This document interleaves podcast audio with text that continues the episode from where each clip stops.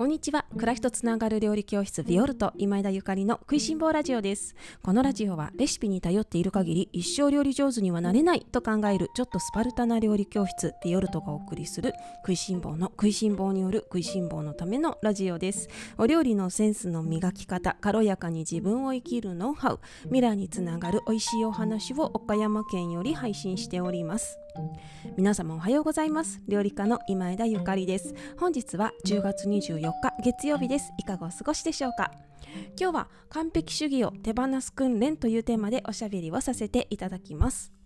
皆様おはようございます。いかがお過ごしですか？月曜日ですね。今週も1週間頑張っていきましょう。えっと今日は完璧主義を手放す訓練というテーマでおしゃべりをしたいと思います。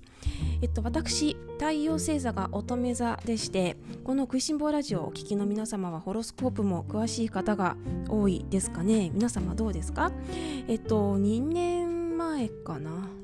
2020年のちょうどこのくらいの季節ですね。あの私星読みにドハマりしてしまいましてあもう2年経ったのか。2年の間ねなんかぼちぼち興味のままあのいろんな本を読んだりブログを読んだりお友達とおしゃべりしている間になんか随分いろんな星の知識がついたななんて思っているんですけれどもそう私乙女座でねって乙女座はよく言われるんですよ。完璧主義とか。でそういうね風に言われてなんだよつまんないなって思う自分がいつついや完璧主義だよなって ぐーの音も出ないみたいな部分もありますね。でそんな完璧主義をその手放したいなともう最近ねずっと思っているんだけどもダメな自分を認めたいみたいなね訓練をしているところなんですけれども最近ですねいろんなあの出来事やいろんな出会いがあって徐々に自分の完璧主義を手放し始めています。そんなお話です。まずですね1つ目。1つ目は最近手帳を新しくしました。新しくしたっていうかこの2023年のね手帳を買いました。皆様どうですか？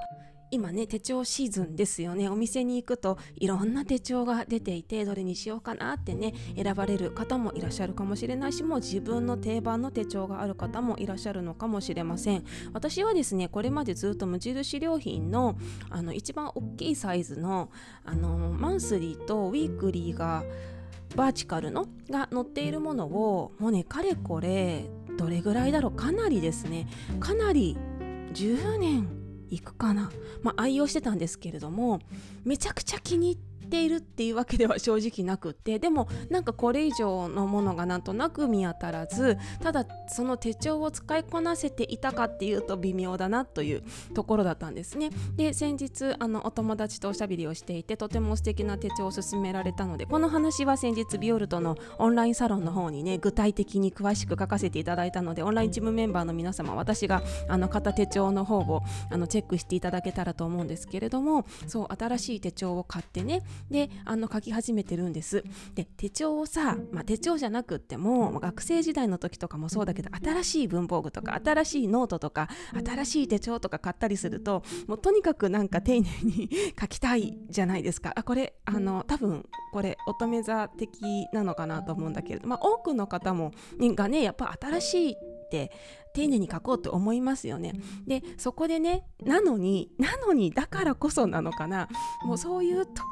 だけに間違ったりとかなんか字がすごい汚かったりとかもするわけよ。であのこれまでだったらですね私はもうその自分の不甲斐なさに落胆し、はあ、もう買い直したいぐらいのねもうテンションの落ちようだったんですけれどもあの今回はですねあの自分の完璧主義を手放すためにあのその手帳を使いこなす自分手帳をね使いこなすイコール自分のこの人生ですね。人生を上手にねあの時間を管理するために自分のその目標だったりやってみたいことやりたいことを達成っていうか叶えるためにね手帳を買ったのでその自分が手帳に対してねあの文字が汚いとかなんかぐちゃぐちゃとか本当はこの色で書こうと思ったのに間違えてこっちの色で書いちゃったとか なんか猫に噛まれたとかあるんですけどでもそんなことは関係ないと。あのいろんなねあの失敗を繰り返しながらごちゃごちゃもういろん修正期修正期だったりとかその横線だらけであってもこれが味だよなと。自分のねあのダメさを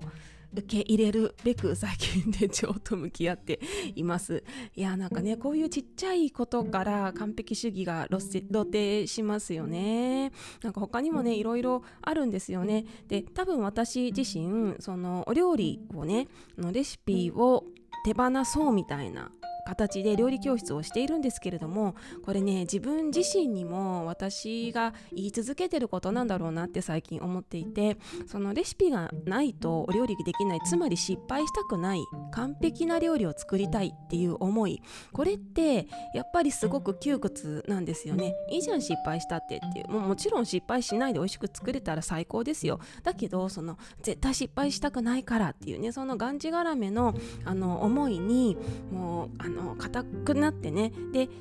料理を軽やかにできないのであれば本末転倒ですしじゃあそもそもそれそういうふうにして作った料理が美味しいのかって言ったらどうですかね。どうなの？っていう感じにもなりますよね。まあ、そのレシピがあるからこそ美味しくできる料理も私ねたくさんありますのであのレシピがねあの大切なレシピいっぱいあるんだけれどもただいつもねあの家庭料理はレシピなくっても作れるものがたくさんあるといいよねって申し上げてるのはやっぱり肩の力を抜いて自分らしくね台所に立つ方が楽しいからだよっていうふうに思っております。でそんなところでこのレシピを手放すっていうのは私自身完璧主義を手放すための一環ですかね。あの失敗したくないですってねこの前もあのどこかで言われたんですよね。ゆかりさんお料理どうやったら失敗しないで済みますかっていう質問がありましていやこれ私に聞いたら答え一つだろうと思いつつもいや失敗していいんですよと。あの失敗ってやろうと思ってできるものじゃないからね。失敗できたらもうラッキーぐらいの気持ちで。でそのお料理の失敗っていうのは次に必ず活かせるから。ね、もうそこで失敗して大怪我をしても大変なことになるとかじゃないじゃないですか。ねなんかバンジージャンプ失敗してとか綱渡りを失敗してとかじゃないじゃないですか。あの命にね関わりませんからそんなもうちょっとぐらいの失敗はねもう食べる人も一緒に笑って 笑ってもうそれを過ごすそしてあの失敗からの挽回っていうのもねあの期待できますのでアドリブ力もつくんだろうなと思うんですけれどもやっぱりこの辺りね完璧主義を手放すためにあのレシピに頼らないっていうのも大事。あとはねやっぱり難しい料理を作ろうとするからいけないんだよね。あの難しい料理作る必要ないんですよ。そもそも家庭料理で。あ作りたい方は作りましょう。あの全然いいと思いますしすごい楽しいし。それはねまあそもそも趣味だと思います。あの難しいお料理変わったお料理外国のお料理そういうものを作りたいって思われるのはもうとっても素敵だし私もそういう思いすごい共感します。でもそれは趣味なんだよね。で日常の料理っていうのはあの難しく考えなくていい難しいものを作らなくていいんです。シンプルでいいんですね。例えばですね今の季節だったらこの前も申し上げたけどかぼちゃを蒸し焼きして美味しいねお塩をパラパラリとあの振ってねパクッと食べるだけでもめっちゃ美味しいしそれからお魚なんかもね軽くあのお醤油とお酒で煮付けをしていただくのも最高に美味しいしあとそうだろうお肉なんかも焼くだけで美味しいじゃないですか。で新米も美味しいしねお味噌汁もそのシンプルにねあのいろいろな目の前に来た一期一会の旬の食材お野菜たちをあの都会引っかえしてねいただくって最高に幸せなことですよね。だからそのレシピに頼らないイコールそんな難しいものを作らなくてもいいんだよっていうようなあの気持ちもございます。つまりその完璧主義ですね。こういう食卓でなければならない。もう家のご飯はねレストランのようにもう何品もたくさんあってとか、まあ、レストランのようにじゃなくてもその私なんかもですね母親がすごく料理上手でい。やもう本当に料理上手だったわけなんですよ。でも私全然かなわないって今でも思ってるぐらい料理上手でであのーお母さんいろんな種類のご飯やおかず出してくれたしいつも本当に特会引っかえいろいろな国のお料理そしてあの珍しいねお料理とかもたくさん作ってくれたしあのパンとかケーキとかもうとにかくね本当に私は恵まれてたなって思うんだけれどもただそういう母親のもとに育ったその一つのねあの副作用としてあこれが普通っていうプレッシャーがあのあったんですよね。私もお母さんにしてもらったように子供たちにこうしてあげたいって自分も幸せだったからそうしてあげたいっていう思いはあるんだけどでもできない自分にすごくなんかモヤモヤしたりとかなんか自分がダメな人間なように思ってしまったりとか。でも本当はそうじゃないんですよね。あのお母さんはそれがすごく楽しかったし趣味だったし、まあ、特別だったんだなって思うしそれができない人がねダメ人間なわけでは全然ないしあのただただねできただけで自分ができないっていうことに対して全くあの落ち度はねないし自分を否定するっていうことはあのしなくていいんですよね。だからその日々の食卓こうでなければならないっていうのもねあのどんどん手放してもう自分が思うようにシンプル化されていったらね あのいいんじゃないかなって思います。特に毎日献立考えるのしんどいなっていう方は是非自分の理想のその食卓っていうのをちょっと一旦ね横に置いといてはい、で自分の心にどうしたいかよく聞いてみてもらったらいいかなって思います。であのできる私でねなくっていいんですよね。私もできる私でいたいなってねもう本当にその思いっていうか思考の癖みたいのがもう抜けきらないしみんなに貢献したいなとかねみんなの役に立ちたいなとかねなんかそういう褒められたいなっていう承認欲求みたいのもあるしそこをねなんか手放して、まあ、それも完璧主義の一環だと思うんだけれども、まあ、そういうとこ手放していきたいなってねいうふうに思います。あの今我が家猫ちゃん飼ってるんですけれどももう猫ちゃんは本当にしっちゃかめっちゃか家の中を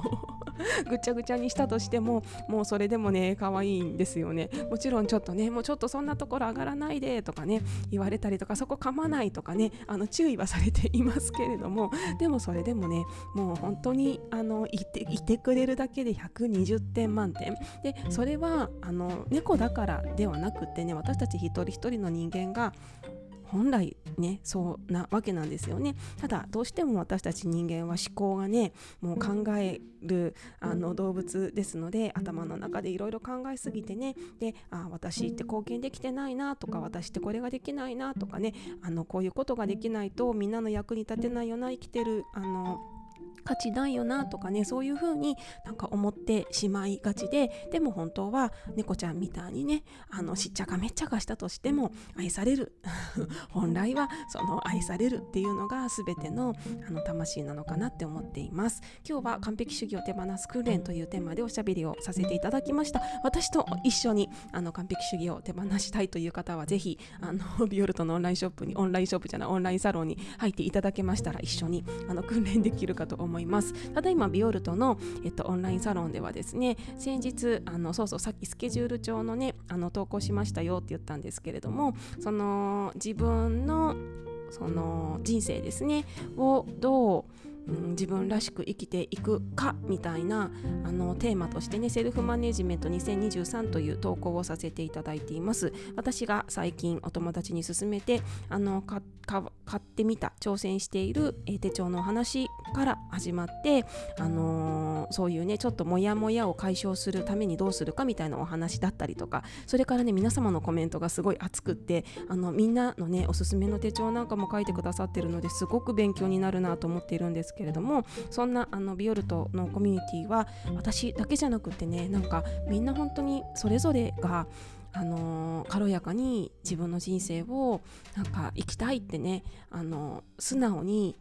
思っていらっしゃる方の集まりですのでね料理の話ももちろんするんですけど、まあ、料理はねイコール人生ですからね食べるイコール人生ですのでこんな話もできるお料理教室気になる方はねぜひぜひビオルトのオンラインショップ入っていただけたらなと思います。えっと、ただいまビオルトは、えー、最新号オンラインレッスン最新号を発売中でございます暮らしに馴染む生姜の常備菜というテーマです、えー、紅生姜だったりとか甘酢漬けだったりとか発酵生姜だったりとかジンジャーシュロップそれからドレッシングミートボール、えー、などなどなどなどいろいろな生姜料理をご紹介中です。新生姜の旬があのやってきました。そしてあのここからねそれらをどうやって調理して冬の間楽しむかみたいなお話。そして自分のあの体をね内観自分の体をしっかり見つめてこれ体の声を聞くというような、えー、ヒントや課題もご紹介しております。